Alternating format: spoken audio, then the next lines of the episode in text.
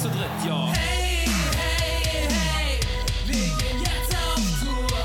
Wenn diese Melodie erklingt, wisst ihr, Radio Nukular geht mal wieder auf Tour. Dieses Mal aber eine sehr kleine, feine, exklusive Tour. Sie wird nicht hochverlegt, wenn sie ausverkauft wird. Es wird keine neuen Termine geben. Und das Ganze wird in meinem etwas familiäreren, kleineren Rahmen abgehalten. Nicht so wie die Herbst-Winter-Tour, wo es dann doch mehr in Richtung Comedy geht und ein bisschen mehr Show.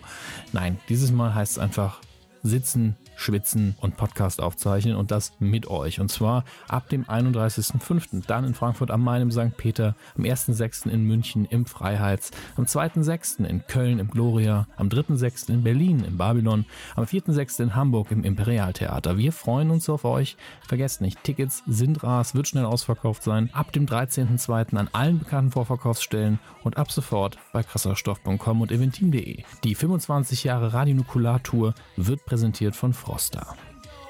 Und die Typen schreien yeah. Wenn ich Party mach, gibt es keine Gewehr. Hey, hey, hey, wir gehen jetzt auf Tour. Okay, dann äh, fangen wir mal an, oder? Trailer-Schnack. Mit den Sexy Boys. Steve, Christian, Joel und Chris.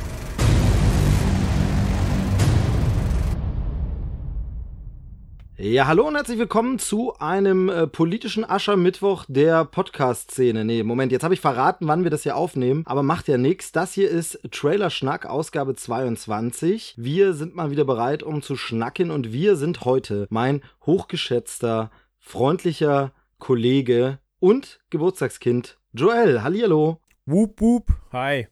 Ja, du bist ein Jahr alt geworden. Ja, äh, mehr als sabbern und scheißen kriege ich noch nicht hin. Ganz kurz, ich bin Steve. Ähm, Hallihallo, herzlich willkommen. Und äh, Geburtstag, worauf spiele ich natürlich an? Trailerschnack ist ein Jahr alt. Und wie fühlt man sich denn so? Ja, ich äh, Folge 22. Das heißt, wie viele äh, Folgen haben wir im Schnitt rausgehauen? Ja, 22, aber das heißt, müssen wir mal ausrechnen. Äh, Bisschen mehr als eine? bisschen mehr als eine. Nein, ich meine, äh, wie viele Folgen dann im Monat im Schnitt? Naja, nicht, nicht ganz zwei halt, nicht ganz zwei. Das meine ich mit bisschen mehr als eine im Monat. Also, Äh, 1, schieß mich genau, ja, eben, richtig. ja, ja, ja. Naja, Mathe, wir sind die Mathe-Genies und unsere anderen beiden Mathe-Genies sind heute leider nicht da. Wir müssen dann irgendwann mit ihnen noch Kuchen essen, ne, so geburtstagsmäßig.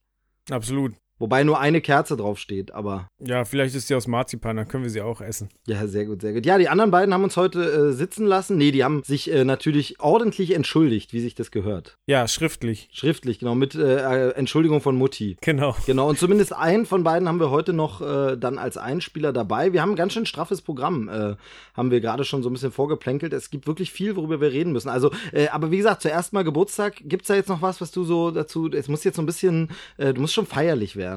Ja, ich bin sentimental berührt. Ein Jahr. Wer hätte gedacht, dass es so lange läuft?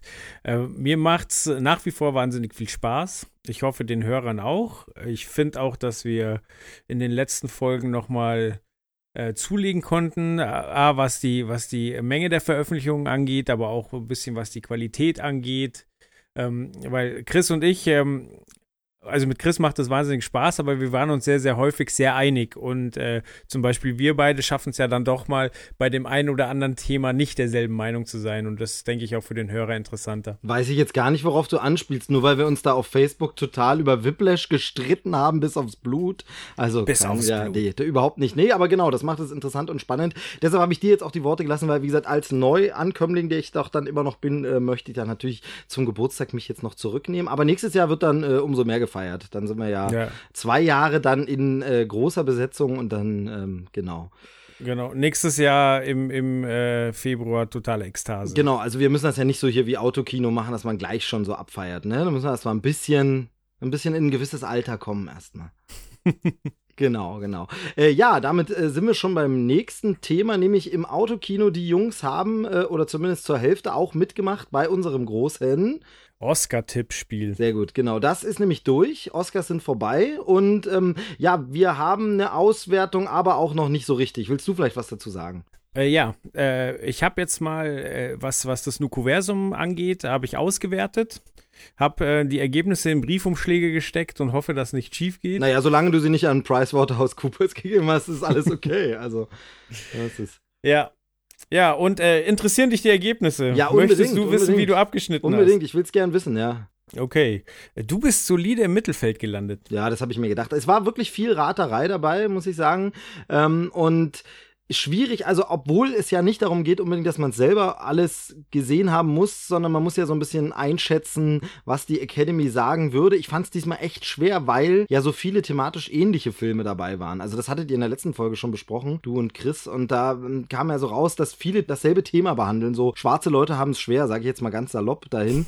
und da ist natürlich dann schwierig zu sagen, welcher Film wird's jetzt. Und da kommt dann wahrscheinlich doch ins Spiel, dass man die einzelnen Filme nicht gesehen hat und ich sagen kann, welcher das Thema am besten behandelt hat. Deshalb ähm, solides Mittelfeld kann ich gut mitleben. Ja, also es ist so, dass ähm, Christian Gürnt zusammen mit Dominik Hermes ähm, das solide Schlusslicht bilden. Ja, äh, die haben beide sechs Treffer gehabt. Dann kommt der, der Jules, der als einziger richtig hatte, dass ähm, Suicide Squad den Oscar für die beste Maske und Frisur gewinnt. Ja, wir anderen wollten es nicht wahrhaben irgendwie. Ja, so kann man es auch sehen. Ja, wobei ich ja sagen muss, da muss ich ganz kurz einhaken, das ähm, finde ich ja auch gar nicht so verkehrt, wenn man es jetzt mal so sieht. Also klar, natürlich ist blöd, jetzt Suicide Squad hat jetzt einen Oscar und äh, schon irgendwie blöd und die, die Memes und Gags sind natürlich vorprogrammiert. Aber gleichzeitig muss man mal sagen, das meistgesehene Cosplay des letzten Jahres war einfach mal Harley Quinn und ähm, das Make-up und Kostüm, was es da einfach zu sehen gab. Und wenn man das schafft, so ein Popkultur-Ding neu zu erfinden, was dann jeder abfeiert, dann ist das durchaus schon ein Oscar wert, jetzt unabhängig von der Qualität des Films. Mm, stimme ich zum Teil zu. Also klar, ähm, die, die Maske hat nichts mit, äh, oder ja, Make-up hat auch nichts mit der restlichen Qualität vom Film zu tun. Insofern stimme ich dir zu. Aber ich fand trotzdem, dass die Masken von Star Trek deutlich krasser waren.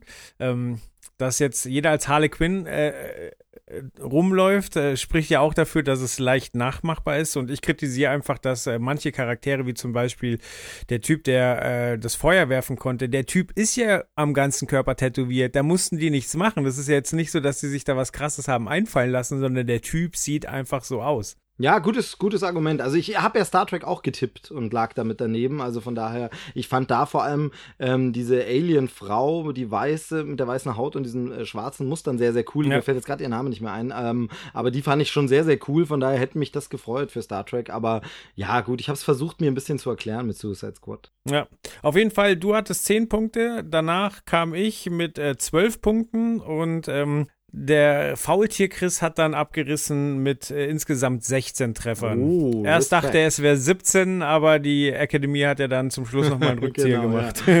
Uh, aber nicht schlecht, nicht schlecht, das muss man schon sagen. Ja, wie gesagt, kann ich mit leben, kann im nächsten Jahr nur besser werden. Und ähm, die Auswertung für die lieben Hörer, die machen wir dann äh, für die nächste Folge, wenn alles klappt, richtig? Richtig, ich bin gespannt, wer, wer den Chris noch schlagen kann. Ja, das Da wird's bestimmt den einen oder doch, anderen geben. Doch, es haben ja, es haben ja wirklich äh, super viele Leute mitgemacht. Also wir waren ja echt begeistert, wie gut das lief und auch wirklich am Anfang schon ganz viele und dann kam noch mal ein ganzer Schwung. Also das wurde schon sehr cool angenommen. Von daher, ich bin mir nicht so sicher, ob wir wirklich nur eine Urkunde raushauen wollen. Ich weiß es nicht. Müssen wir noch mal gucken. Mal sehen. Schauen wir mal, schauen wir mal. Mal sehen, mal sehen. Was hast du denn in der Zwischenzeit seit der letzten Folge noch so erlebt? Naja, also die Oscars sind natürlich das große wichtige Thema. Also schön, ähm, ich habe das ja schon mal erzählt, ich äh, gucke das ja immer schön als Oscar-Montags-Brunch einfach, weil das ein bisschen schöner ist. Äh, Gerade wenn man ein kleines Kind hat, dann hat man nicht so diesen Jetlag, dass man die Nacht durchgemacht hat und dann unbarmherzig äh, der Nachwuchs wieder sagt, Papa, aufstehen. Und von daher ähm, ist es ganz schön, wenn man es einfach gemütlich guckt, am Montagvormittag sich natürlich vorher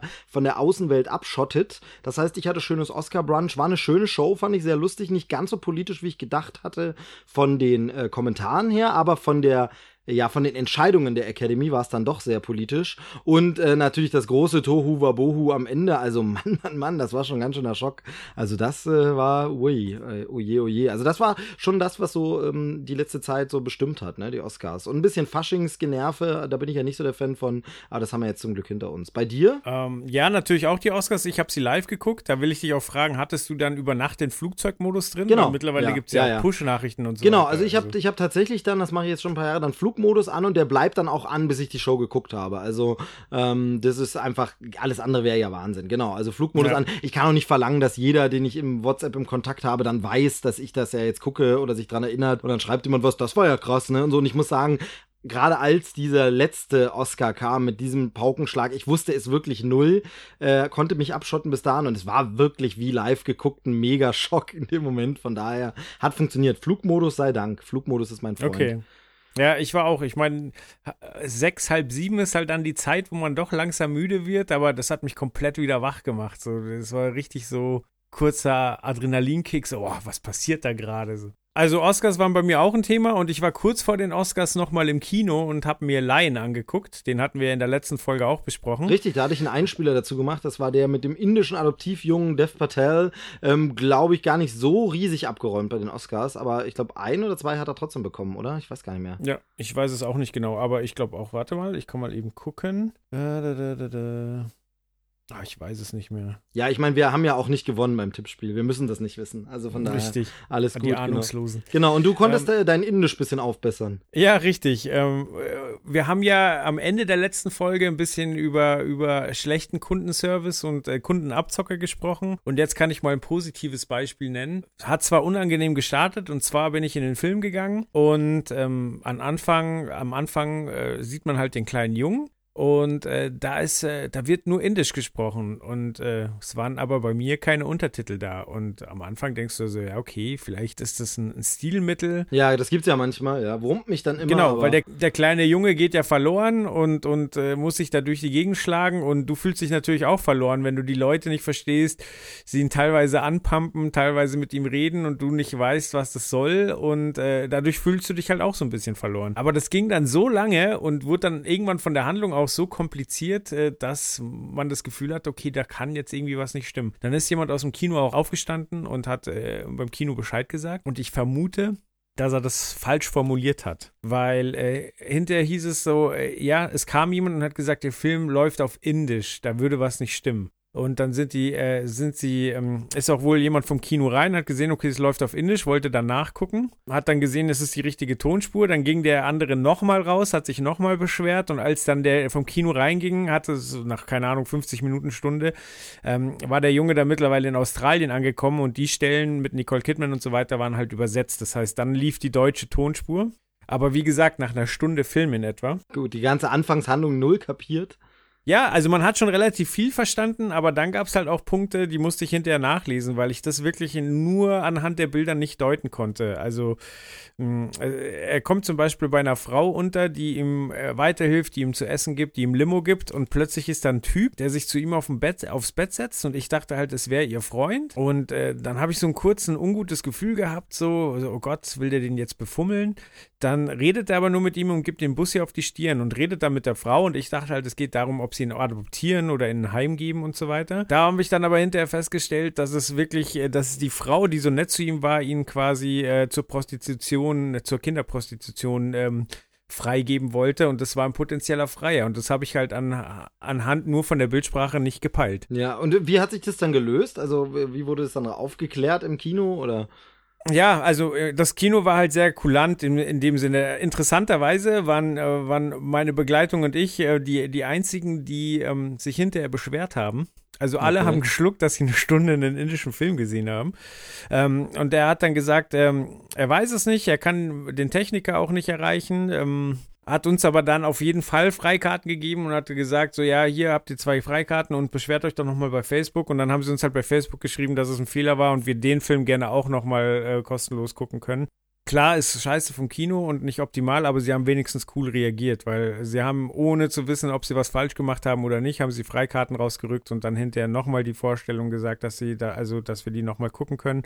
Und so muss das einfach sein. So, ich meine, ärgerlich für mich, aber Fehler können passieren und da wurde wenigstens schnell reagiert und ähm, ja, Das finde ich löblich. Auf jeden Fall etwas, wo man ja sagt, das wäre noch vor 10 Jahren oder 15 Jahren natürlich nicht passiert, weil dann einfach Analogfilm mit den ein, fest eingebrannten Untertiteln, heutzutage digital, da ist dann irgendwie die Untertitelspur nicht dabei und alles. Das ist, ähm, merkt man auch, ne, was so die Negativseiten von der ganzen Digitalisierung sind. Also, ähm, was so Untertitel angeht, habe ich das ganz gern, dass ich feststelle auf Blu-rays oder DVDs, dass du im Kino schön gestaltete Untertitel meinetwegen hast, irgendwie in einem geilen Design, die auch auf Deutsch sogar in diesem Design Design angepasst sind. Und auf der Blu-ray sind dann entweder die Untertitel ganz weg und du hast nur die, die mit der DVD-Programmierung oder der Blu-ray-Programmierung gemachten Standardschriftarten. Ich glaube, bei Blu-ray mhm. kann man sogar verschiedene Schriftarten nehmen, da geht es noch besser als bei DVD, aber nur die. Oder aber du hast halt die amerikanischen drin, die dann cool gestaltet sind, aber diese deutschen, die eigentlich mal angefertigt wurden, Einblendungen, gibt es dann nicht, sondern es gibt dann nur diese hässlichen DVD-Unterdinger. Du hast dann zwei Schriften drin und so Sachen. Also das war früher natürlich alles nicht, ne? Da gab es ein festes deutsches Bild, das fest gebrannt war. Ich weiß, die ganzen O-Ton-Puristen und so, die würden natürlich ausflippen, wenn sie auf der Blu-ray jetzt den festen deutschen Einblendungen hätten und dann englischen Ton dazu. Aber ich finde es ein bisschen schade, dass man äh, irgendwie diese ganze deutsche Schrift, die ja fürs Kino immer noch angefertigt wird, irgendwie oft gar nicht fürs Heimkino mehr bekommt. Das finde ich mal ein bisschen schade. Ja, wobei ich da äh, einwerfen muss, wer das äh, mit, dem, mit dem Digitalen sehr, sehr schön löst, löst, ist Pixar, die ja ganz häufig in ihren Filmen dann äh, deutsche Schilder haben, deutsche Buchseiten und so weiter, wo, wo man sich einfach vorstellen muss, dass die wirklich für jedes Land die Passagen nochmal neu rendern und da halt den Text anpassen. Und das finde ich dann wieder wahnsinnig cool. Nicht nur Pixar, tatsächlich bei vielen Animationsfilmen. Also ich erinnere mich zum Beispiel an der Polar Express. Ähm, dann stand pflanzt er ihm ja so Schrift in sein Ticket, sein Zugticket ein und so. Mhm. Und das gibt es tatsächlich und das ist auch auf der DVD so, äh, auch mit deutscher Schrift komplett, was natürlich ein Kinderfilm ist und es ist natürlich ein Animationsfilm. Das heißt, es ist in Anführungsstrichen leichter. Trotzdem, wie du schon sagst, für alle Länder das dann zu machen, ist ein Riesenaufwand, aber die rechnen es einfach nur raus. Du musst nichts nochmal neu drehen. Du kannst eigentlich nur sagen, ihr habt doch die Dateien noch im Computer, lass da mal andere Schrift rauslaufen. Ähm, aber ich finde ja auch ganz cool bei so uralten Filmen, also irgendwelche Hitchcock-Filme oder Audrey Hepburn-Filme oder so, wenn dann jemand zum Beispiel den Brief hinhält oder es ist zu sehen, wie jemand auf der Schreibmaschine schreibt, dann wurde das ja auch richtig gestaltet. Dann hat man richtig gesehen, wie eine Hand äh, schreibt einen Brief auf Deutsch oder so. Das finde ich auch immer sehr, sehr okay. niedlich irgendwie. Das gibt so wirklich einen uralten Film, ähm, wurde richtig quasi kleine Szenen nochmal gedreht. Natürlich nicht der Schauspieler zu sehen, sondern nur der über die, die Schulter Hand. Blick aufs, genau, ja, die Hand schreibt aufs Papier oder so. Das mhm. ähm, fand ich aber auch immer ganz witzig und das geht so ein bisschen verloren, aber wie du schon sagst, in Animationsfilmen gibt es das zum Glück noch ganz cool. Absolut. Ja, aber dann, dann äh, können wir Oscars quasi abhaken jetzt mit Lion. Das war ja dann auch so der letzte Oscar-Film, den du gesehen hast wahrscheinlich, oder? Dann hast du fast alle eigentlich gesehen, oder? Ja, ein paar Filme noch. Ein paar konnte ich ja auch nicht sehen. Also äh, den, der ein oder andere, der startet ja jetzt dann erst im März. Aber ja, ich bin schon ganz gut durchgekommen. Ich glaube, der Chris äh, hat noch ein paar mehr gesehen als ich. Der Faultier Chris. Was man ja auch eindeutig in seiner, seiner Auswertung der Oscar-Tipps äh, sehen kann. Ähm, nee, aber also mir macht es jedes Jahr Spaß, mich darauf vorzubereiten und, und ähm, ja, mich auch mit euch auszutauschen und ich hoffe, dass wir das nächstes Jahr wieder machen können. Aber ich denke, jetzt sind die Leute auch froh, wenn das Thema dann durch ist und wir wieder mehr über Trash reden. Ja, auf jeden Fall. Also ich habe, ähm, also die häufigste Frage, die man wirklich so bekommt, dafür nimmst du extra frei und so, das ist dann schon, das ist jetzt auch wieder vorbei, genau. Ähm, Trash, äh, bevor wir zum Trash kommen, muss ich ganz kurz noch was nachtragen von der letzten Folge, in der ich ja nicht dabei war. Da seid mhm. ihr abgeschwiffen über den lieben Herrn äh, Giovanni Ribisi. Mhm bei uns äh, zu Hause gern auch Risi-Bisi genannt, nach einem Reisgericht, das es mal gab. Also der Risi-Bisi. Ähm, und äh, du hattest überlegt, ich glaube, du warst es, ob der nicht mal bei Akte X dabei war oder so. Ja. Und ähm, äh, ich bin ja großer äh, Akte X-Fan oder X-File, wie man es dann so schön äh, nannte. Ähm, wie und die Cool People sagen. Genau, wie die Cool, ja, eher die uncoolen Nerdys sagen. ähm, beziehungsweise nur schreiben, weil gesprochen klingt's doof und macht auch nicht so viel Sinn mit dem viel. Aber egal. Jedenfalls ähm, Serie immer geliebt. Und ja, er war natürlich dabei in der Folge Folge Blitzschlag, dritte Staffel ist das, also so die äh, Hochzeit von Akte X. Zweite und dritte Staffel sind ja wirklich die ganz, ganz großen Perlen, wobei man sagen muss, die Serie war über viele Jahre richtig, richtig gut. Ähm, mhm. Wirklich erst die letzte Staffel, die ein bisschen schwächer war. Und selbst da gab es noch gute Drehbücher teilweise zwischendrin. Aber da war er dabei, dritte Folge der dritten Staffel oder so, Blitzschlag, wird vom Blitz getroffen und hat dann Kräfte. Ähm, sehr, sehr cool. Also ich sehe den auch immer super gern, eben dank Akte X, aber vor allem, das habt ihr ja erwähnt, auch wegen Friends und so. Ähm, aber das wollte ich noch schnell nachtragen. Also er war auf jeden Fall bei Akte X dabei, so ich wie ganz recht. viele andere Leute. Du hattest recht hast dich nicht äh, geirrt. Und ähm, ja, also Akte X, ich habe die DVDs alle da, wenn du es nochmal nachgucken willst, weil du meintest, dass der Streamingdienst dich hängen lassen hat. Allerdings halt eben nur in DVD-Qualität. Die Blu-ray konnte ich mich nicht durchringen, bisher sie zu kaufen, weil da muss es ja wieder ganz schöne Probleme gegeben haben mit der Tonanpassung und mit äh, ja irgendwelchen zu dunklen Szenen und so und alles. okay. Also da habe ich dann erstmal Abstand genommen und erstmal die Blu-ray-Fassung nicht gekauft, habe aber bei der Wiederholung jetzt auf Pro7 Max oder was es war, auf irgendeinem Sender liefen jetzt ein paar von diesen HD-Folgen mal reingeguckt und muss sagen, also Qualität allein von dem HD-Zeug ist schon ziemlich äh, super gut. Also das macht schon Spaß und ist ungewohnt, weil so ein bisschen gehörte zur Akte X, gerade zu den frühen Folgen, dieses verwaschene VHS-mäßige Bild dann doch dazu. Also gerade so im, im dunklen Nebelwald, aber. Nee, aber also da würde ich super gerne drauf zurückkommen, weil ich habe das mit der Dana echt gerne geguckt und äh, bin halt mitten in der zweiten Staffel, wurde uns der Saft abgedreht.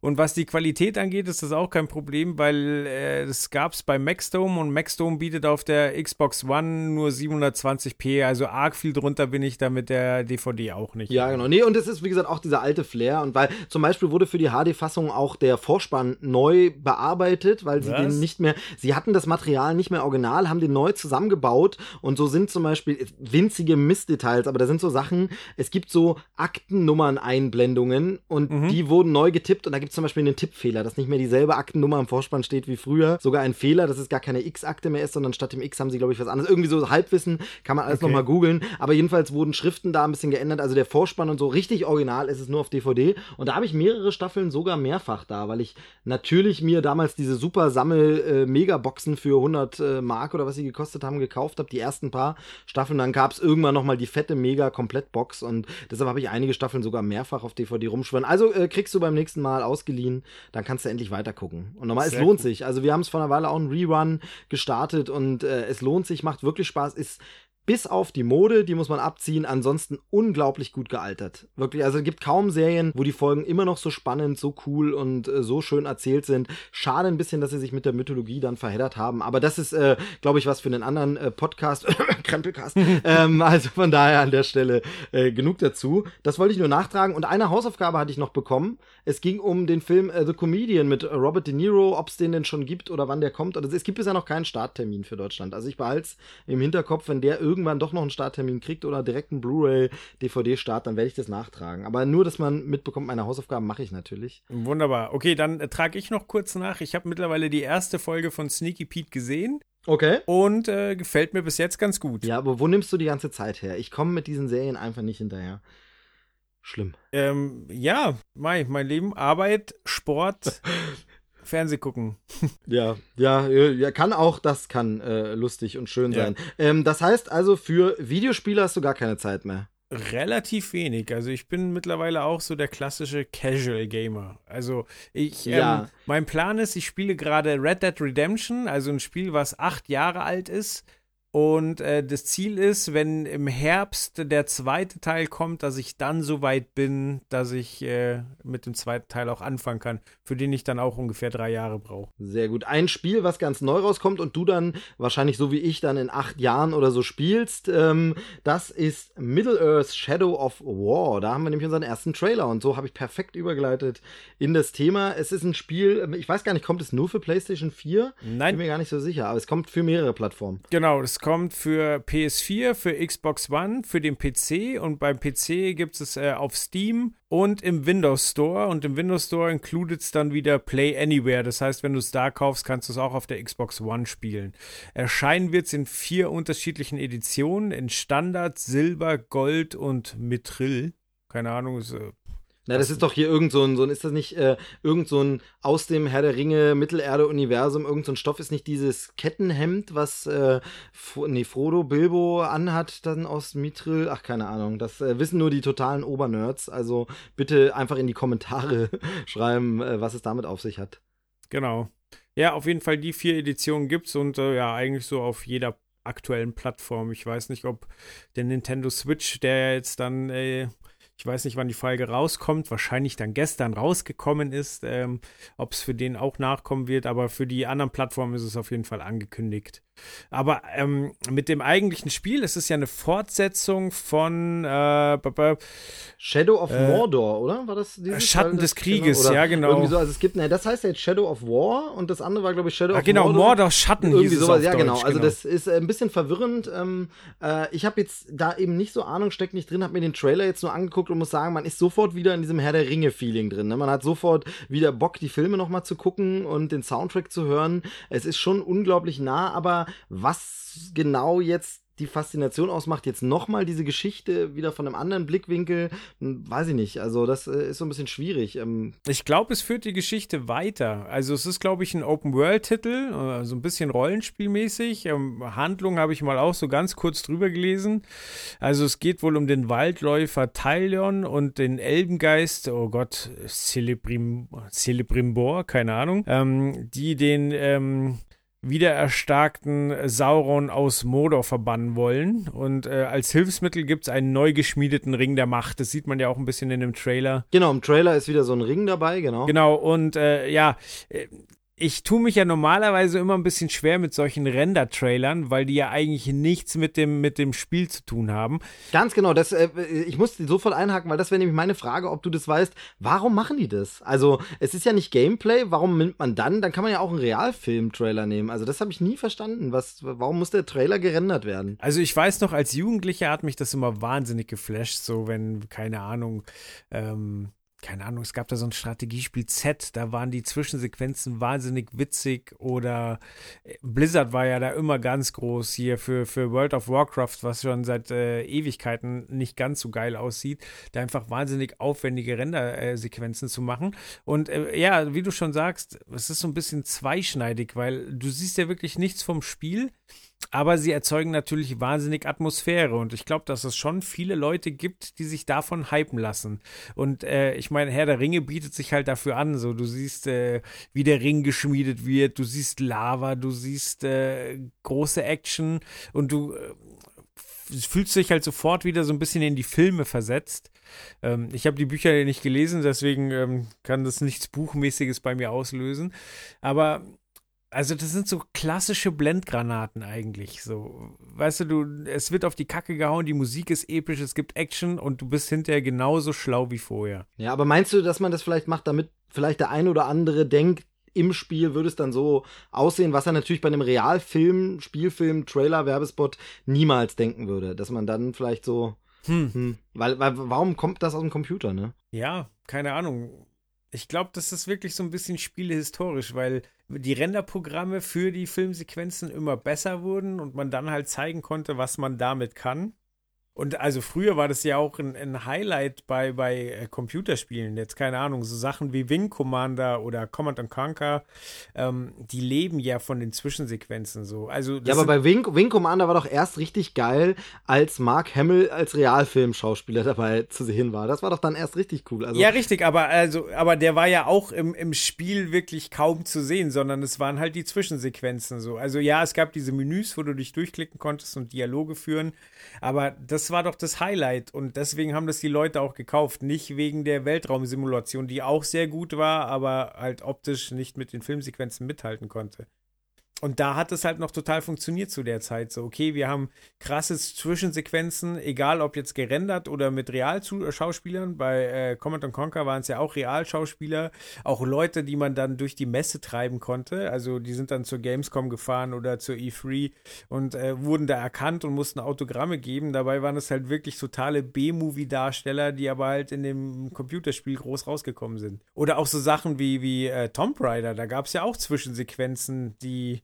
die gerendert waren. Und äh, ja, das Spiel sah auch wesentlich beschissener aus, aber es war den Leuten egal. Also die haben sich das reingezogen und fand, also haben halt was Großes erwartet. Naja, äh, Spaß macht der Trailer, das will ich auch gar nicht in Abrede stellen. Und man hat Lust auf Herr der Ringe. Wie gesagt, Zeit finde ich dann in acht Jahren wahrscheinlich dafür, aber es sieht auf jeden Fall erstmal cool aus und ähm, ja, ist aber, glaube ich, auch jetzt nichts, was jemanden, der sich bisher nicht für Herr der Ringe interessiert hat, jetzt unbedingt zum Fan machen wird. Wie, wie ist denn äh, deine, deine Position zu Herr der Ringe?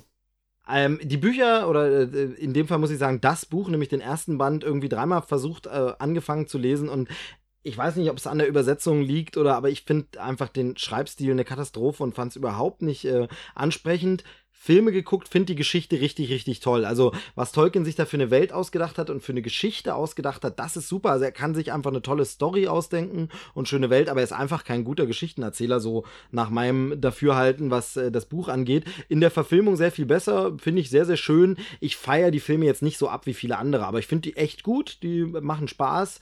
Die sind so ein schönes, winterliches Filmprogramm, was man sich gerne an mehreren Abenden gönnt und ähm, sind rundum gute Filme, aber mehr auch nicht. Ja, ich glaube, da sind wir diesmal relativ einer Meinung. Also ich habe die Bücher auch ähm, einmal versucht anzufangen. Ich weiß noch, mein, mein Vater hatte die in so einem grünen Umschlag, hatte der da Bänder rumliegen. Ich hatte mal angefangen, aber das ist nichts geworden. Und ähm, klar, als die Filme frisch rauskamen, war ich so komplett im Hype gefangen. Und äh, wie du schon sagst, das Universum ist toll und äh, hat ja auch wahnsinnig viele Nachahmer gefunden. Aber ähm, ja, was die Handlung angeht, ist es ein bisschen zwiegespalten, weil einerseits ist es unfassbar simpel, so ja, äh, ein Trupp soll den Ring in den Vulkan schmeißen und ist ewig äh, leidend unterwegs. Andererseits gibt es halt da so viele verschiedene Charaktere und Ebenen und so weiter, dass es mir schon wieder kompliziert ist. Und deswegen, ähm, ich mochte es damals sehr. Mittlerweile kann man ab und zu gucken, aber zählt jetzt absolut nicht zu meinen Lieblingsfilmen. Also ich muss sagen, ich mag das halt einfach im Heimkino sogar noch mehr als im Kino, weil du das da gemütlich auch stückweise und dann kannst auch ewig, also auch dieser Hobbit zum Beispiel, der jetzt im Kino mir echt ein bisschen zu lang und ausgewalzt war, weil es einfach, äh, ja, das gibt die Geschichte gar nicht her. Da äh, ist dann das Zitat aus dem alten Herr der Ringe sogar passend wie äh, Butter auf, nee, zu wenig Butter auf zu viel Brot verteilt oder irgendwie sowas. Mhm. Ähm, so kommen einem die Hobbit-Filme ja auch vor. Zu Hause aber stört mich das gar nicht. Ich glaube, da könnte ich auch einfach Gandalf zugucken, wie er Pfeife rauchend im Schaukelstuhl sitzt weil es einfach so eine schöne Welt ist und man so auf seinem Sofa äh, sitzt, gemütlich eingemummelt und äh, das guckt. Also da stört es mich irgendwie gar nicht. Deshalb, ähm, ich habe nie verstanden, warum man Hobbit zum Beispiel nicht einfach eine TV-Serie draus gemacht hat. Also auf heutigem Niveau, so wie Game of Thrones oder so, nicht in, also da steht man ja hinten nicht an, dann einfach eine schöne Serie draus produziert, wäre wahrscheinlich besser gewesen als im Kino und dann wäre es vielleicht sogar noch ein größerer Hit geworden. Also. Wobei ich glaube, die können sich nicht beschweren, was die Umsätze angeht, oder? Ja, nee, das stimmt schon. Aber ich glaube, Hobbit blieb halt immer hinter den Herr der Ringe Erwartungen zurück. Aber das ist gut. Das hat man wahrscheinlich einfach immer bei Fortsetzungen, die davor spielen und eigentlich wieder Prequels sind und aus. Naja, egal. Das ist alles ein bisschen kompliziert. Aber ähm, das Spiel ähm, sieht schön aus äh, und ich denke, aber wie gesagt, wenn man Herr der Ringe mag, geil. Wenn nicht, dann ja, dann lässt man es, glaube ich, auch. Ja, Genau. Weil es gibt halt äh, verschiedene Editions, äh, teilweise mit Sammlerfiguren. Das heißt, äh, wer, wer äh, gerne sammelt, der kann da auch gut und gerne, glaube ich, 300 Euro ausgeben. Und äh, ich habe leider nicht rausfinden können, wann es denn letztlich veröffentlicht wird. Weißt du das? Nee, das habe ich äh, jetzt auch noch nicht gesehen. Das ging auch aus dem Trailer nicht so wirklich hervor. Aber das, Chris und Chris wissen das bestimmt. So, genau. hilft uns jetzt nicht weiter, aber also schreibt sie auf Twitter an, fragt einfach, hey, wann kommt äh, Shadow of War raus? Und dann sagen die euch das. Wahrscheinlich genau. auf nette Art und Weise. Äh, einen Starttermin weiß ich aber zum nächsten Film und äh, das ist auch wieder so eine Franchise-Geschichte und auch da kann man sich wieder fragen, ob es Leute erreicht, die nicht eh schon Fan der Reihe sind Beziehungsweise ich würde so weit gehen zu sagen, vielleicht erreicht es auch nicht mal mehr Fans. Das äh, können wir gleich diskutieren. Es geht um Alien Covenant. Äh, ja, Alien Covenant, die Fortsetzung von Prometheus und das Prequel zu Alien von Regisseur Ridley Scott. Starttermin ist 18. Mai äh, dieses Jahr. Und ähm, ja, äh, vielleicht, ich lasse dich erstmal was dazu sagen. Wie findest du das denn? Ich muss dazu sagen, ich bin nicht der aller, allergrößte Aliens, äh, Alien-Fan. Ähm, ich habe Alien 1 zum Beispiel erst kurz vor Prometheus gesehen, weil es im Kino angeboten war, dass man nochmal gucken kann. Ähm, ich finde sehr, sehr interessant, was für tolle Regisseure sich alle an den Stoff rangewagt haben. Also Ridley Scott, der es ja jetzt auch wieder macht, James Cameron, ich glaube David Fincher hat auch äh, den dritten Teil gemacht. Genau, den dritten Teil, der ein bisschen unterschätzt ist und von dem sich Fincher distanziert, vollkommen zu Unrecht, wie ich finde, denn der ist wirklich nicht schlecht. Ja. Ja, aber wie gesagt, ich bin recht, äh, recht spät an die Materie herangetreten und ähm, also der Einser ist ja auch ein, zum Beispiel, mei, der Film ist alt und der, der ist sehr, sehr ruhig in seiner Erzählweise. Ich mag das aber, wenn Science-Fiction-Filme so diese, dieses Alleinsein und das Beklemmende transportieren und das hat der Film sehr gut gemacht. Und das erwarte ich mir auch ein bisschen wieder von, von dem neuen ähm, Teil. Äh, dass äh, ähnlich wie in Teil 2 in Aliens halt eine ne Crew vorgestellt wird. Ähm, ich glaube, in, in dem Teil sind es ja jetzt sogar irgendwie Pärchen. Genau, es geht um Kolonisierungsmissionen, die auf einem Planeten unterwegs ist. Es sind alles Paare und ähm, sie kommen auf diese Planeten und da entdecken sie ein Raumschiff, das zumindest uns als Zuschauer nicht ganz unbekannt vorkommt. Und wenn es nur das Raumschiff wäre, wäre alles okay. Nee, da gibt es auch noch äh, seltsame Eier. Und dann geht es aber mal so richtig den Bach runter. Ähm, ich gehe mal davon aus, dass unsere Hörer den Trailer alle geguckt haben. Äh, hi, hi, hi. Hi, hi, hi. Ja. Ähm, ja, ich muss sagen, ähm, ich freue mich drauf, weil ähm, es sieht so aus, als wäre das äh, Konzept relativ simpel. Also wir lernen die Leute kennen, sie wachsen uns ins Herz, wir lernen sie einzuschätzen und dann drängt man sie in die Ecke und schlachtet sie nach, einen nach dem anderen ab. Ja, äh, ich glaube einfach, dass das schön inszeniert ist. Also man sieht ja schon das Alien, wie es versucht mit einer Kopfnuss äh, durch, durch ähm, Glas zu kommen und ähm, ich freue mich auf viele bedrohliche ähm, Situation. Ich habe ein bisschen Angst, dass wir nichts Neues zu sehen bekommen, weil äh, ja, wie ein Facehugger in Gesicht springt, wie, wie die äh, schlüpfen und so weiter, das hat man alles schon tausendmal gesehen. Ähm, und ähm, für mich wäre wichtig, dass zumindest für die Fans auch neue Impulse gesetzt werden. Ja, und ich glaube, da sind wir wieder an diesem Punkt, wo wir mal uns herrlich streiten können. Ich bin also sowas von ich erwarte eigentlich, dass das ganz große Grütze wird. Ich muss sagen, ich glaube einfach, du hast viele dieser Punkte nämlich schon genau angesprochen. Also Nummer eins, die Alien-Reihe hat einfach immer ausgezeichnet, dass es verschiedene Regisseure waren. Jeder Film war ein bisschen anders. Also der erste Film war einfach ein Horror, Grusel, Monsterfilm im All.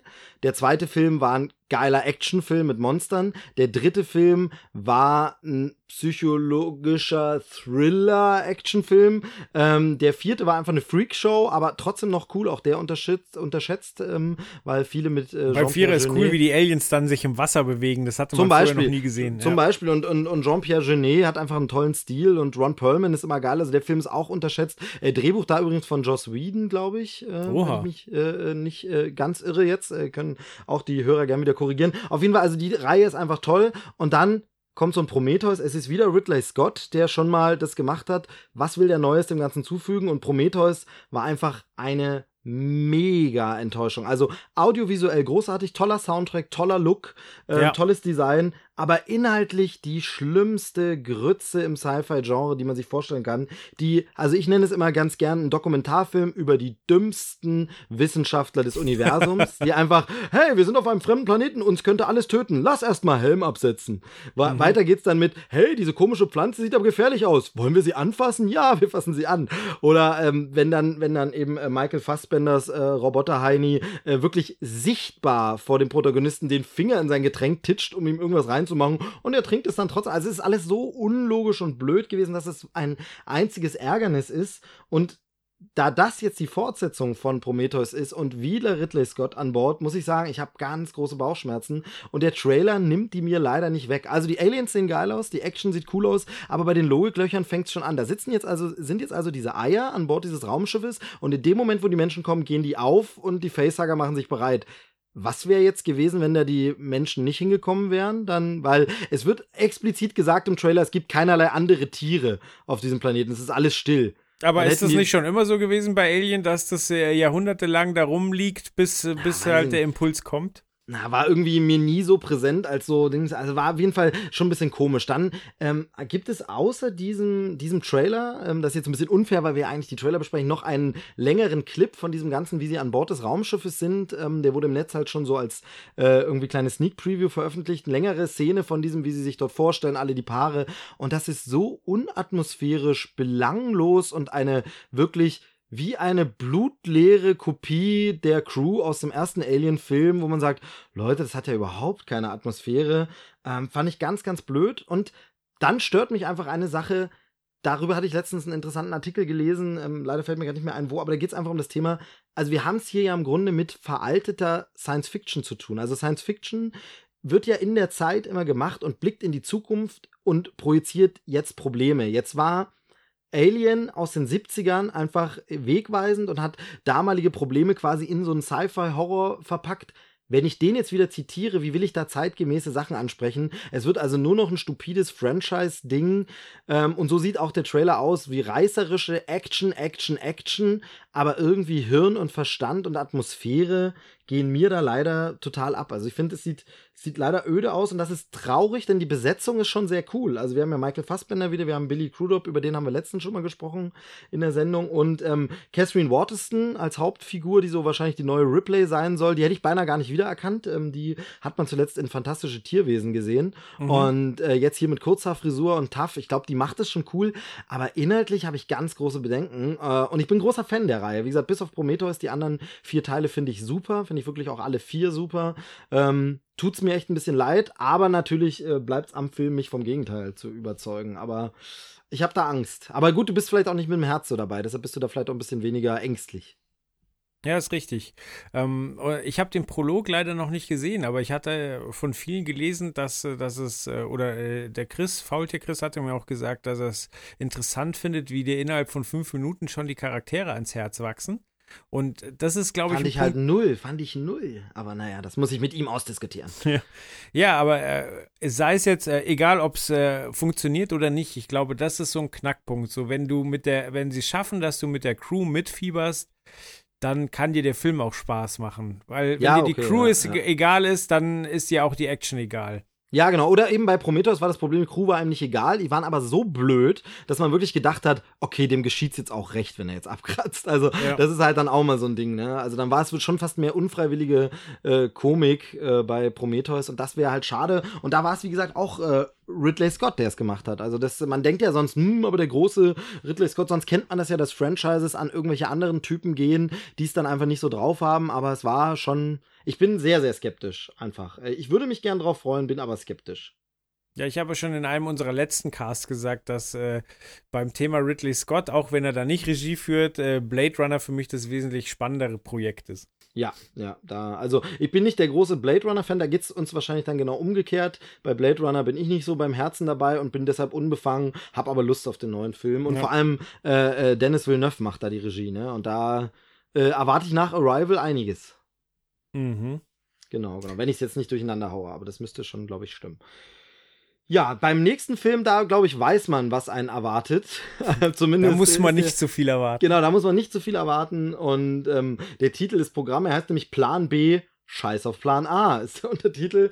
Äh, ein deutscher Film, ähm, startet am 8. Juni und den Trailer haben wir rausgesucht, weil wir den alle irgendwie sehr, sehr kultig, ulkig fanden mit Einschränkungen. Dazu gleich mehr. Es geht um, ja, es ist eine Verwechslungskomödie. Eine äh, Gruppe von, ich glaube, drei Typen sind es, wollen eigentlich zu einem Casting. Das sind so Martial Arts, Kampfkunst-Fuzis, äh, wollen zu einem Casting, um groß rauszukommen, landen da versehentlich bei Gangstern. Einer wird gekidnappt und jetzt äh, brauchen sie Kohle. Und ähm, ja, so eine Gangster-Verwechslungskomödie.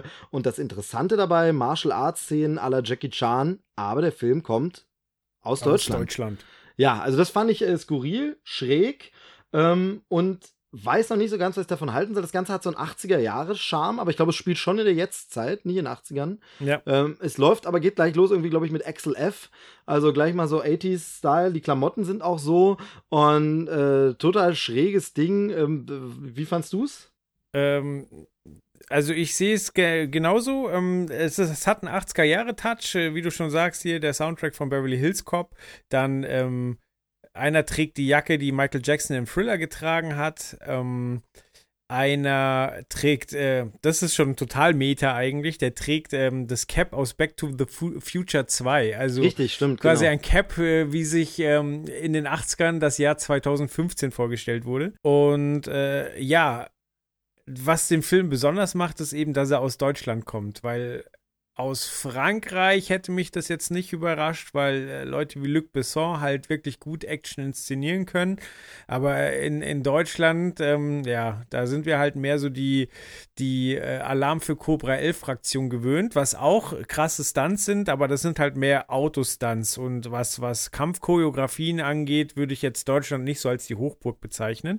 Aber das, was in dem ähm, Trailer gezeigt wird, sieht schon sehr, sehr amtlich aus. Und wenn die Action auf so einem Level ist, dann muss ich sagen, dann ist mir auch die Handlung relativ egal. Und äh, so wie es aussieht, ist die Handlung richtig scheiße. Ich glaube auch, dass die schauspielerische Leistung sehr, sehr überschaubar sein wird. Aber ich glaube, dass der Film sich selber nicht allzu ernst nimmt und wirklich krasse Schauwerte schafft. Und deswegen finde ich es nicht uninteressant. Genau, das wollte ich nämlich auch sagen. Also das Ding ist, hier ist das Wichtige, glaube ich, das Augenzwinkern. Wenn das passt, dann äh, kann das, glaube ich, ein sehr, sehr spaßiger Film sein. Also es sind noch coole Sachen dabei. Da gibt's einmal dieses äh, Stallone-Zitat irgendwie aus der City Cobra von wegen hier, du bist die Krankheit, ich bin die Heilung oder wie das, wie das geht. Also das ist schon, schon sehr witzig und wie du schon sagst, dieses Meta-mäßige, man hat so Leute dabei, die man auch schon mal irgendwo gesehen hat, wie Gedeon Burkhardt, so in Nebenrollen und sowas. Also das kann witzig sein, im Trailer hatte ich aber noch ein bisschen das Gefühl, dass noch ein bisschen die Handbremse angezogen ist. Also da bin ich auf den Film gespannt. Aber äh, wie du schon sagst, die Action ist cool. Also das muss man äh, denen zugestehen. Und so eine Produktion aus Deutschland auf jeden Fall erstmal Respekt. Also äh, hat schon mal Respekt verdient, auch wenn es wahrscheinlich Trash ist. Die Regisseure kannte ich noch nicht. Das sind nämlich zwei Typen. Ähm, wahrscheinlich spreche ich es auch falsch aus. Ufu Gensch und Michael Popescu. Mhm. Ähm, hatte ich beide noch nicht gehört. Äh, scheinen, wahrscheinlich sind es äh, Leute, die von der Filmhochschule in Deutschland abgelehnt wurden und jetzt gesagt haben, jetzt machen wir unser eigenes Ding. Ähm, also, ich bin gespannt. Ich würde jetzt erstmal, wünsche ich dem Film viel Erfolg. Also, weil das, also das ist ein Film, da wünsche ich mir, dass er gern äh, cool werden darf, irgendwie. Wo ich ja auch ins Grübeln gekommen bin, ist beim Charakter Eugene, äh, geschrieben U-G-I-N. Der wird nämlich gespielt von Eugene, geschrieben E-U-G-E-N-E, -E, Boateng. Und der Film spielt in Berlin und jetzt frage ich mich, ist das schon wieder ein Boateng? Also ich weiß da von drei Brüdern, ähm, eben äh, dem, dem Bayern-Spieler, dann äh, dem, dem Prinz Boateng, dann noch einen, der sich in Berlin sehr sozial engagiert, aber ich glaube, ich will jetzt nichts Falsches sagen, aber mal im Knast war. Dann gibt es noch eine Schwester, die Hip-Hop-Tänzerin ist und jetzt taucht eben dieser Eugene Boateng auf und ich weiß jetzt nicht, hat er nur zufällig denselben Nachnamen oder gehört er auch zu diesem Clan? Also ich sag mal, da du jetzt gesagt hast, das wusste ich gar nicht, dass die Schwester Hip-Hop-Tänzerin ist. Ich weiß, dass dieser Boateng, der hier mitspielt, wohl eigentlich Tänzer ist und wohl irgendwo äh, bei Viva, auch bei einer Dance-Show mal irgendwas dabei war. Das könnte natürlich die Connection sein, dass es dann wirklich noch ein Bruder ist. Ähm, das hatte ich nämlich nur gelesen hier zu dem Plan B-Film, dass der eine so, so ein Tanztyp eigentlich ist. Und äh, das würde ja dann äh, ganz gut passen in die Familie. Okay. Noch also. ein vielleicht ganz interessanter Side-Fact ist, ähm, dass man es irgendwie geschafft hat, lauter, lauter ähm, deutsche Rapper für Gastrollen zu engagieren. Also, es gibt Gastauftritte von B-Lash, Frauenarzt, Manymark, MC Boogie und KIZ. Und die machen halt auf ihren Kanälen auch ein bisschen Werbung für den Film, so und das ist vielleicht nicht die dümmste Strategie, aber mich würde wirklich mal brennend interessieren, wie denn diese Connection zustande gekommen ist. Ja, also ich bin auf jeden Fall gespannt. Mir ist das Ding von Anfang an definitiv sympathischer als ein Kartoffelsalat oder äh, ähnliche Konsorten, wo irgendwelche YouTuber versuchen, einen coolen Film hinzulegen. Also das Ding kam aus dem Nichts, sieht gut aus, kommt wie gesagt im Juni ins Kino und ähm, könnte vielleicht was sein, was man mal so äh, als Trailer-Schnacker gemeinsam sich angucken könnte. Ja, ich wollte auch gerade sagen, also man darf jetzt, äh, glaube ich, keine tollen schauspielerischen Leistungen erwarten. Einfach einen äh, Actionbrecher mit für Deutschland ungewohnter Actionqualität und ich sag mal zwei, drei Bier vorher tanken und dann eine gute Zeit haben. Genau, das sollte man vielleicht auch, bevor man das nächste sich zu Gemüte führt, das wir besprechen. Und das ist Bullets of Justice. Sagt niemand. Irgendwas hat mir vorher auch nichts gesagt, bevor wir uns auf den Trailer verständigt hatten. Beziehungsweise ich hatte ein äh, Thumbnail-Vorschaubild schon gesehen von so einem Schweinekopf und gedacht, oh Gott, oh Gott, was ist das jetzt wieder? Und dafür haben wir einen Einspieler von äh, Chris dem äh, Faultier Chris, also nicht dem Herrn Gürnt. Ähm, ich würde sagen, bevor wir dann alles doppelt und dreifach sagen, hören wir uns den einfach mal an und gucken dann mal, was es damit auf sich hat. Jawohl.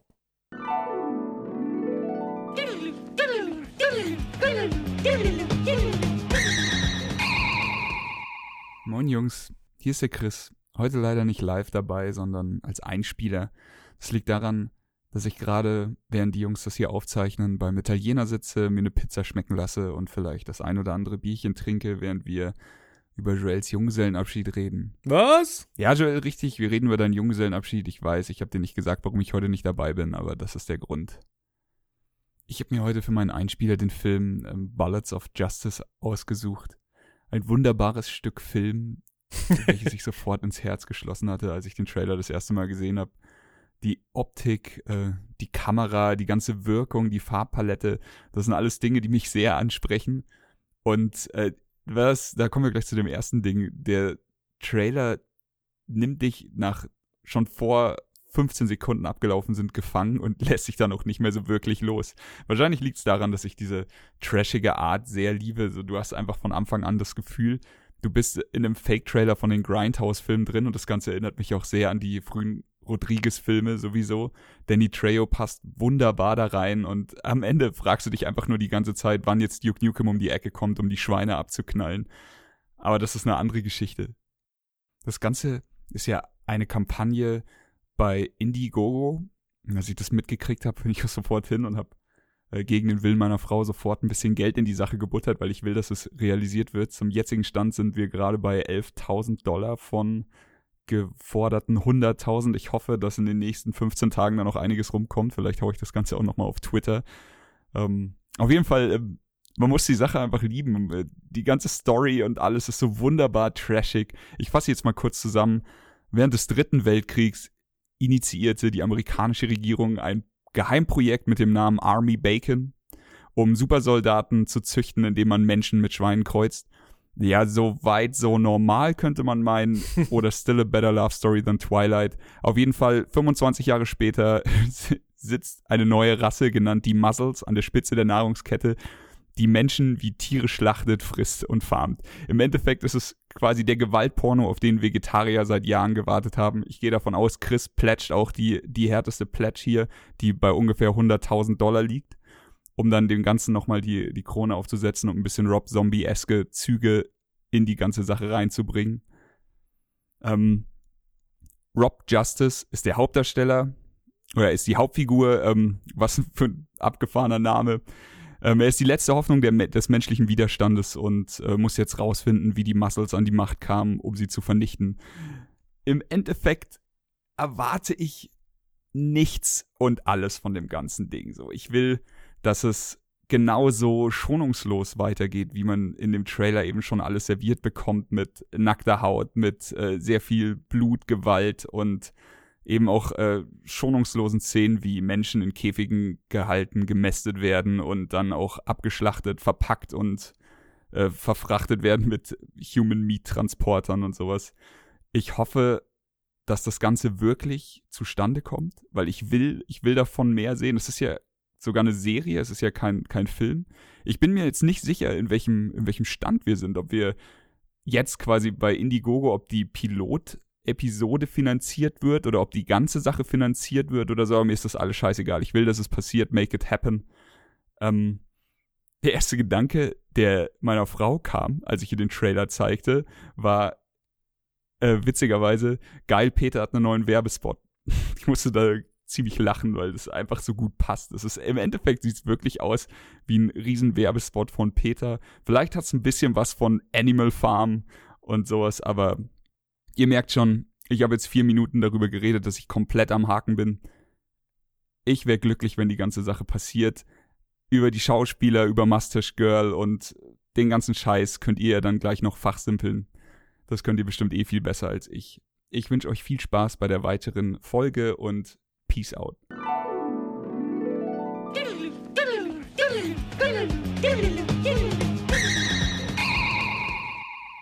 Ja, das war der Chris und jetzt weißt du auch, warum er den Einspieler nur mir bereitgestellt hat, weil er wollte natürlich vorher noch nicht verraten, wo er heute steckt. Ich wollte gerade sagen, der Sack. Ja. Ja, äh, passend zum Trailer, sage ich mal, Schweinebacke, ne? Also. Ja, genau. Äh, ähm, ja, äh, schauen wir mal, was da rauskommt. Was da wohl rauskommt. Naja, naja, naja. Äh, ja, Bullets of Justice. Äh, wer will anfangen? Magst du was sagen oder soll ich zuerst mal anfangen? Ja, ich kann gerne anfangen. Also, super skurril. Also, erstmal, wie ist es Project Bacon? Ja, das ist wieder eine, so, ein, wieder eine Vokabel. Diesmal kommt sie nicht von dir, die ich, die ich mitnehmen kann. Wir brauchen bald unser eigenes Trailerschnack-Wörterbuch. Project Bacon finde ich grandios. Ja, sowas ähm, machen, macht man doch bei Wikia oder so. Da können wir doch einen Trailerschnack-Wiki anlegen und dann äh, packen wir das da rein. Ja, herrlich auf jeden Fall. Ähm, ja, Frau mit Schnurrbart, Männer mit Jetpack. Es hat wirklich Züge von Duke Nukem, wie Chris schon gesagt hat. Ähm, Danny Trejo, ähm, bekannt aus Machete, Machete Kills, Desperado from Dust Till Down, äh, legendärer Typ und auch äh, natürlich eine B-Movie-Ikone. Ähm, von dem Regisseur, der heißt Valery Melev, kannte ich jetzt noch nicht so viel. Nee, Ähm, sagte mir auch gar nichts. Also ich glaub, aber ich habe gesehen, so er hat Newcomer. Wrong Turn 6 gemacht. Ja, also das ist äh, gibt prädestiniert. es wirklich sechs. Teile von Wrong Ja. Turn? Ja, immer wieder im Kreis falsch abgebogen, naja. Wow. Ähm, ja, also nachdem wir jetzt wirklich die letzten, letzten paar Folgen immer wahnsinnig viel über, über Oscar-Filme geredet haben, äh, sind wir doch jetzt wirklich mit, mit äh, hier Plan B, Scheiß auf Plan A und Bullets of Justice voll zurück im, im Sumpf. Und Ich wollte gerade sagen, sind wir ganz unten angekommen, wirklich im tiefsten äh, Schlamm und Morast, der ja cool sein kann. Äh, ich muss aber sagen, mein Ding ist es gar nicht, ehrlich gesagt. Da bin ich so ein bisschen der zart beseitete Softie. Ich kann mit Gore, Splatter, äh, Grütz nicht so viel anfangen äh, oder selten. Also wenn es äh, in, in Teilen vorkommt, also ich liebe From Dust Till Dawn, ähm, den finde ich einfach großartig, gerade weil er diesen Genrebruch in der Mitte des Films hat und äh, das so großartig ist und da passt es dann auch. Aber hier ist es dieser abartige, schmutzige Look und so. Da, das muss man ein Fable für haben. Ähm, ich kann mit Rob Zombie-Platten durchaus was anfangen, mit seinen Filmen jetzt nicht unbedingt. Also das ist alles nicht so ganz meins. Deshalb war ich super froh, als Chris gesagt hat, dass er hier einen Einspieler macht und schon viel dazu sagt, weil so super viel kann ich gar nicht sagen, denn die, die äh, wichtigen äh, Key Facts hast du schon genannt. Danny Trejo kriegt mich natürlich so ein bisschen, dass man ein bisschen neugieriger wird. Ähm, aber so ganz ist es meins nicht. Ähm, und spätestens bei der bärtigen Frau war ich raus. Okay. Nee, ich muss sagen, das hat mich ein bisschen bei der Stange gehalten. Dass, äh, also, nur. äh, ja, ja, geil, eine Frau mit Bart. Geil. Genau, ja. Äh, Du, jeder wie er mag, ne? Also. Ja. Nee, äh, was ich sagen wollte, ähm, der, mich hat begeistert, wie viele kranke, skurrile Ideen in dem Trailer schon zu sehen sind. Also, ähm, weil ja, pure Gewalt ist nur Mittel zum Zweck, aber hier sind einfach viele, viele coole Ideen untergebracht. Ähm, es hat mich auch ein bisschen an, ähm, wie hieß denn das andere Crowdfunding-Projekt mit den Nazis auf dem Mond? Hieß das Iron Sky? Iron Sky, genau, den habe ich äh, tatsächlich sogar in der Sammlung irgendwo rumstehen. Ähm, der ist ganz nett und so. Also ich habe auch du äh, per se jetzt nichts dagegen. Hier geht's mir wirklich um diesen, diesen Look. Ich habe selten Look auf diesen, ich sag's jetzt mal, abartigen Scheiß, so das mir anzugucken. Ich kann das aber total honorieren. Hier ist ja eine Story dahinter. Hier ist ja wirklich düsterster schwarzer Humor und Satire drin. Das ist ja wirklich nicht bloß blödes Abschlachten, sondern wie Chris das auch schon sagte, eben, das könnte Peter-Werbung sein, einfach mal über dieses äh, Tiere halten nachgedacht. Ähm, da sind äh, Kriegsproblematiken drin und gesellschaftliche Kritik. Ich finde es einfach nur von dem Look. Es ist so ein, so ein widerlicher Look, auf den ich selten Bock habe. Das ist so ein Unbehagen. Ich mag mehr so, wenn auch Horror, dann eher so was stilisiertes, äh, äh, hochglanzmäßiges. Ähm, dieses Blätterding ist, ist einfach nicht meins. Ja, ja, worauf ich eigentlich hinaus will, also ich, ich, ich bin jetzt auch nicht der allergrößte Horror- oder Splatterfilm-Fan, aber ich mag, ähm, wenn es nicht billig gemacht ist, nur um billig zu sein. Also ich kann so Ja, mit äh, Super Shark versus Hammer Giganto High äh, kann ich nicht so viel anfangen, so wo man mit Absicht die billigsten Schauspieler nimmt Ja, und dann wirklich grauenvoll schlechte Effekte, so das ist ganz witzig, um sich äh, drüber lustig zu machen, so wie Tele 5 das macht, das ist schon in Ordnung, aber das ist nicht so meins. Und hier hat man schon noch mal irgendwie n- eine andere Ebene drin und ähm, also obwohl es günstig produziert ist, ist es doch aufwendig und gut gemacht, sage ich mal. Also wenn da irgendwie die, die Kreissägenscheibe ins Gesicht reinfährt, das sieht schon gut gemacht aus. Ja, ja, genau. Also ich verstehe absolut, was du meinst. Ähm, Gerade Sharknado, was ja so abgefeiert wird, das tut mir immer so ein bisschen weh, weil das dann auch nicht mehr wirklich witzig ist. Denn der Witz entsteht ja bei so Sachen, wenn sie unfreiwillig komisch sind oder wenn sie eben ernst gemeint und gut gemacht sind, trotz billig. Und Sharknado ist ja wirklich nur noch so ein Cash-In. Und Leute denken, sie gucken den Trash-Film. In Wirklichkeit gucken sie den Film, bei dem ein Sender gesagt hat, komm, lass uns sowas machen wie einen Trash-Film, einfach um so zu tun, als wäre es blöder Trash. Aber man macht sich dann gar nicht mehr wirklich über den Trash-Film lustig, denn die Macher wissen ganz genau, dass es Schrott ist. Hier haben wir es mit was ganz anderem zu tun, das äh, definitiv so und deshalb auch unterstützenswert. Ähm, wir können es ja nochmal zusammenfassen, was Chris schon gesagt hat, ist eine Indiegogo-Kampagne, läuft noch 15 Tage, wenn das hier rauskommt, wahrscheinlich nicht mehr ganz zwei Wochen, ähm, ist erst bei 11%, geht aber wohl hauptsächlich jetzt um die Post-Production der Serie. Also die Pilotfolge ist gedreht und geschnitten und jetzt wollen sie es halt noch ein bisschen schleifen und schön machen und ich vermute, dass mit der Pilotfolge dann entschieden wird, inwieweit dann eine ganze Serie draus wird. Ja, äh, wer es unterstützen möchte, kann ja einfach auf den verlinkten Trailer klicken und unten im Beschreibungstext findet man den Link. Genau. Also wie gesagt, jetzt, wenn die Folge draußen ist, nicht mehr ganz zwei Wochen Zeit, muss man sich beeilen. Ähm, und ich denke, der ein oder andere ist da bestimmt gut beraten, da mitzumachen. Weil, also honorieren muss man sowas. Wenn Leute mit so Herzblut und Kunstblut Schweineblut. ähm, und Schweineblut sowas inszenieren. Also gut gemacht war es auf jeden Fall. Wie gesagt, nicht my cup of tea, wie man so schön sagt. Ja. Ja, das könnte bei dem nächsten Thema anders sein. Das ist auch Da ist ein- die Finanzierung durch. Genau, da ist die Finanzierung durch. Es ist auch ein Film, aber es ist auch eine andere Art der Finanzierung, weil ein Film, der aber nicht zunächst im Kino läuft, allerdings aber äh, einen Superstar hat, den man eigentlich aus dem Kino kennt oder kannte. Und äh, ja, wer den Beschreibungstext des Podcasts gelesen hat, weiß eh, worum es geht. Muss man auch nicht so rumlavieren. Es geht um Bride mit Will Smith. Richtig. Wir lieben ja alle die TH ähm, und Will Smith hat mindestens fünf TH im Namen. ähm, das Ganze kommt äh, zu Netflix. Äh, vielleicht willst du was dazu sagen, mal wieder.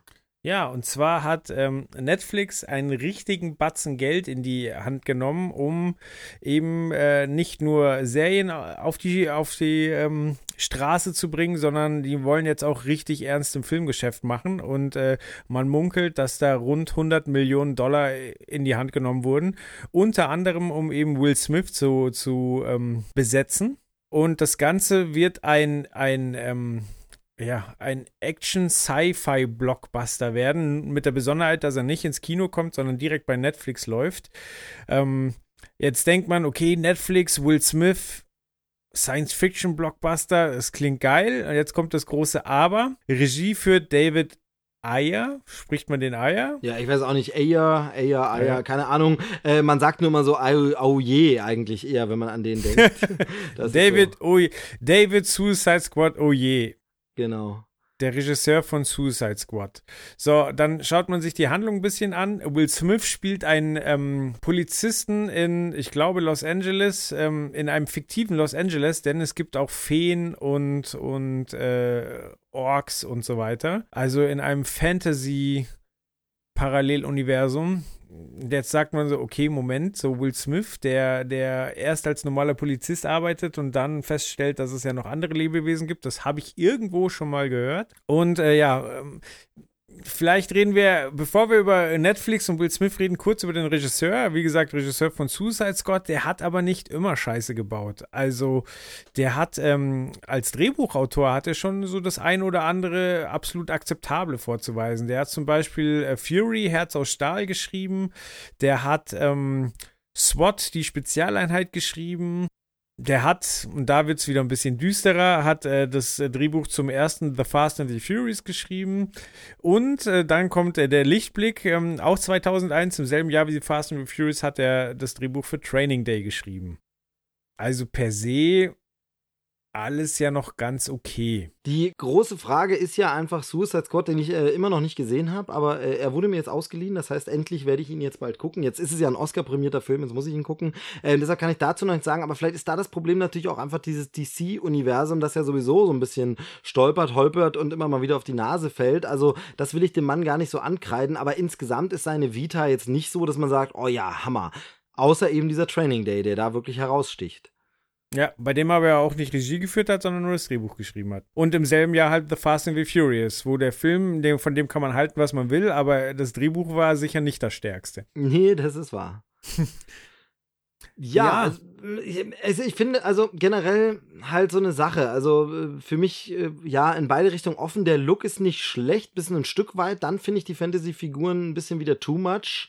Äh, frag mich dann wieder, jetzt soll es wieder so düster sein. Und ich bin so ein bisschen hin und her gerissen. Die Schriftart sah dann auch irgendwie so aus, als hätte man sie schon mal irgendwo gesehen und recycelt. Da wirkt es dann billig dafür, dass es doch so eine teure Produktion ist. Jetzt ist es nicht der erste Netflix-Film, kann man sagen. Es gab ja schon die äh, Adam Sandler-Geschichte da. Ähm, Hast du davon was schon nicht mehr, wie gesehen? er hieß. Nee, ich habe es nicht geguckt, da kenne ich auch nur den Trailer, aber ähm, das sah auch schon nicht so überzeugend aus und Kritiken waren, glaube ich, auch eher mau. Ähm, ja, also für mich wirklich äh, noch ein unbeschriebenes Blatt, dem ich erstmal alle Chancen einräume, aber mit genügend Skepsis rangehe, muss ich sagen. Ja. Bleibt auf jeden Fall spannend. Was hältst du generell von dem, von dem Weg, exklusive Inhalte für Streamingdienste zu schaffen? Also bist du jemand, der sagt, äh, große Filme gehören ins Kino oder ist das genau der richtige Weg? Also ich finde, ähm, sowohl als auch, ich finde generell bin ich ja jemand, der in den letzten Jahren immer sagt, Gott verdammt, bringt die Filme gleich ins Streaming, weil ich habe nicht immer Zeit ins Kino zu gehen und ich will die Sachen sehen. Und es gibt, das hört man ja jetzt auch schon in den paar äh, Trailerschnack-Folgen, die ich jetzt schon dabei bin, wie oft ich sage, ob ich dafür extra ins Kino gehe. Das ist ja schon eine blöde Floskel von mir geworden. Ähm, deshalb deshalb, ich bin immer dafür, es zu bringen. Natürlich so ein, so ein ja, Schauwertfilm, also da kann man dann schon sagen, vielleicht ist das doch was. Andererseits muss man sagen, technische Ausstattung der Leute wird immer besser. Viele Leute haben einen Beamer, haben einen mindestens 55 Zoll Fernseher in einem kleinen Wohnzimmer. Da ist dann Kinoatmosphäre gegeben. Warum das nicht da bringen? Und bisher finde ich, dass die Produktion, die es so gibt im Action-Bereich oder solchen Geschichten, ähm, sich nicht verstecken müssen hinter ähm, irgendwelchen Kinoproduktionen. Von daher, nee, also für mich brauchst das Kino da nicht. Ich finde Kino als Event cool ärgere mich aber oft genug über die anderen Leute, die schlechte Technik oder einen blöden Service. Du hast heute schon ein positives Gegenbeispiel gebracht. Aber jedenfalls, also daran soll es für mich nicht scheitern. Ich sehe hier das eher, ob das jetzt so das erste große Projekt ist, das man machen soll, weiß ich nicht. Also äh, andererseits ähm, waren ja äh, Netflix und auch Amazon äh, bei den Oscars sogar auch schon dabei, aber da mehr im Bereich Dokumentarfilm und so, weil sie da mitproduziert haben und die Filme dann kurz nochmal ins Kino gebracht haben, ist jetzt die Frage, ob sie das mit so einem Spielfilm auch machen würden, den einfach dann nochmal ins Kino bringen oder so. Ja, naja, ich finde auch, ähm, also man sollte zumindest darüber nachdenken, ähm, ja, es ist echt schwer jetzt aus Sicht eines Kinosbetreibers, aber ich glaube auch ähm, wirklich die, die Filme recht nah zum Kinostart auch zum Stream anzubieten. Einfach damit, also, weil irgendwie hat sich die Welt ja komplett umgekehrt. Früher war es so, dass du Fernsehen zu einer bestimmten Zeit einschalten musstest, um Fernsehen zu gucken. Und ein Kinofilm, der lief ein halbes Jahr im Kino, da konntest du gehen, wann du wolltest. Und mittlerweile kommen so viele Filme raus, dass wenn du nicht irgendwie in der Startwoche oder irgendwie innerhalb von einem Fenster von 15 Tagen in den Film gehst, dann wird schon echt schwer, einen Film im Kino zu gucken. Und das nervt. Ja, und vor allem, finde ich, kommt dann, und darüber habe ich mich letztens mit einem Kollegen unterhalten, es gibt dann eine, es mag jetzt, geht es nur um Filme und vielleicht ist es scheißegal, aber es kommt dann eine Versorgungslücke.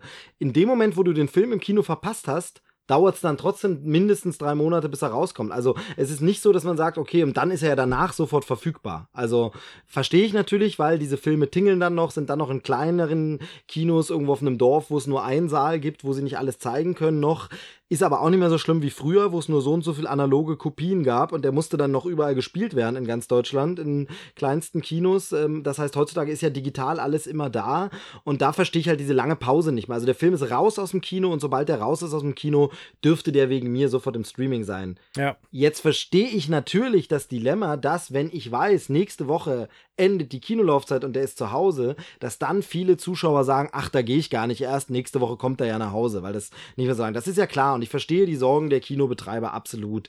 Gleichzeitig muss man aber sagen, Dinge ändern sich. Und ähm, ja, also äh, da wiederum mit einer anderen Freundin drüber gesprochen, äh, Kutschenbauer gibt es jetzt auch nicht mehr so wirklich viele und äh, niemand trauert denen so wirklich nach. Also manchmal ändern sich Dinge einfach und dann ist es vielleicht so, dann gibt es halt nur noch paar Kinos, die ein großes Event sind, wo man eben hingeht wie ein Theater. Also Theater sind ja auch nicht komplett ausgestorben, aber es ist halt weniger geworden als früher und dann ist es halt einfach so. Also vielleicht muss man da mit der Zeit gehen und natürlich ist es immer schwierig für die Leute, die jetzt direkt betroffen sind und viele Leute, die ein Kino betreiben oder Kino äh, da anders äh, verbunden mit sind, die hören das jetzt und sagen, ja, du hast leicht reden, dann sind die Arbeitsplätze weg, aber ich finde, es ist halt teilweise einfach nicht mehr zeitgemäß, dass äh, im Kino ich so lange warten muss und das bei so vielen Produktionen, die vielleicht auch das Kino nicht brauchen. Dann soll das Kino für den Star Wars-Film des Jahres vorbehalten sein, für den Marvel-Blockbuster und das große äh, Theater-Live-Übertragung, aber sowas wie Lion, jetzt als Beispiel, warum kann ich das nicht gleich zu Hause gucken? Mhm. Ja, aber vielleicht ist es ja auch, äh, vielleicht muss sich Kino ändern. Vielleicht, wie du sagst, muss einfach ähm, der Servicegedanke da wesentlich größer sein. Keine Ahnung, dass ich da zwölf verschiedene Popcorn-Sorten habe, dass ich meine Jacke abgeben kann, dass ich da günstig parken kann, dass äh, dass äh, jemand mit äh, Filmsachverstand äh, die Filme in die Seele legt. Also, dass man sagt, okay, ich hau auch mal Klassiker raus. Keine Ahnung, ich mache Alien-Wochen, ich mache Back to the Future-Wochen, ich mache ähm, Rocky Horror Picture Show. Klar mache ich auch Star Wars, aber ich mache halt, also ich keine Ahnung, ich versuche vielleicht auch ein bisschen mein Publikum zu erziehen und mache daraus ein Happening, sodass man sagt so, hey, jetzt kommt das, da, komm, wir holen das mal nach, so komm, in der Woche alle vier Lethal Weapon Teile oder jeden Samstag so und dann verschenkt man vielleicht vor dem Film noch irgendwie eine Staffel von der, von der Serie und macht halt ein Happening raus, sodass man sagt so, ja komm, ich hocke jetzt nicht zu Hause auf meinem Arsch, sondern ich gehe ins Kino, weil da weiß ich, da habe ich eine gute Zeit.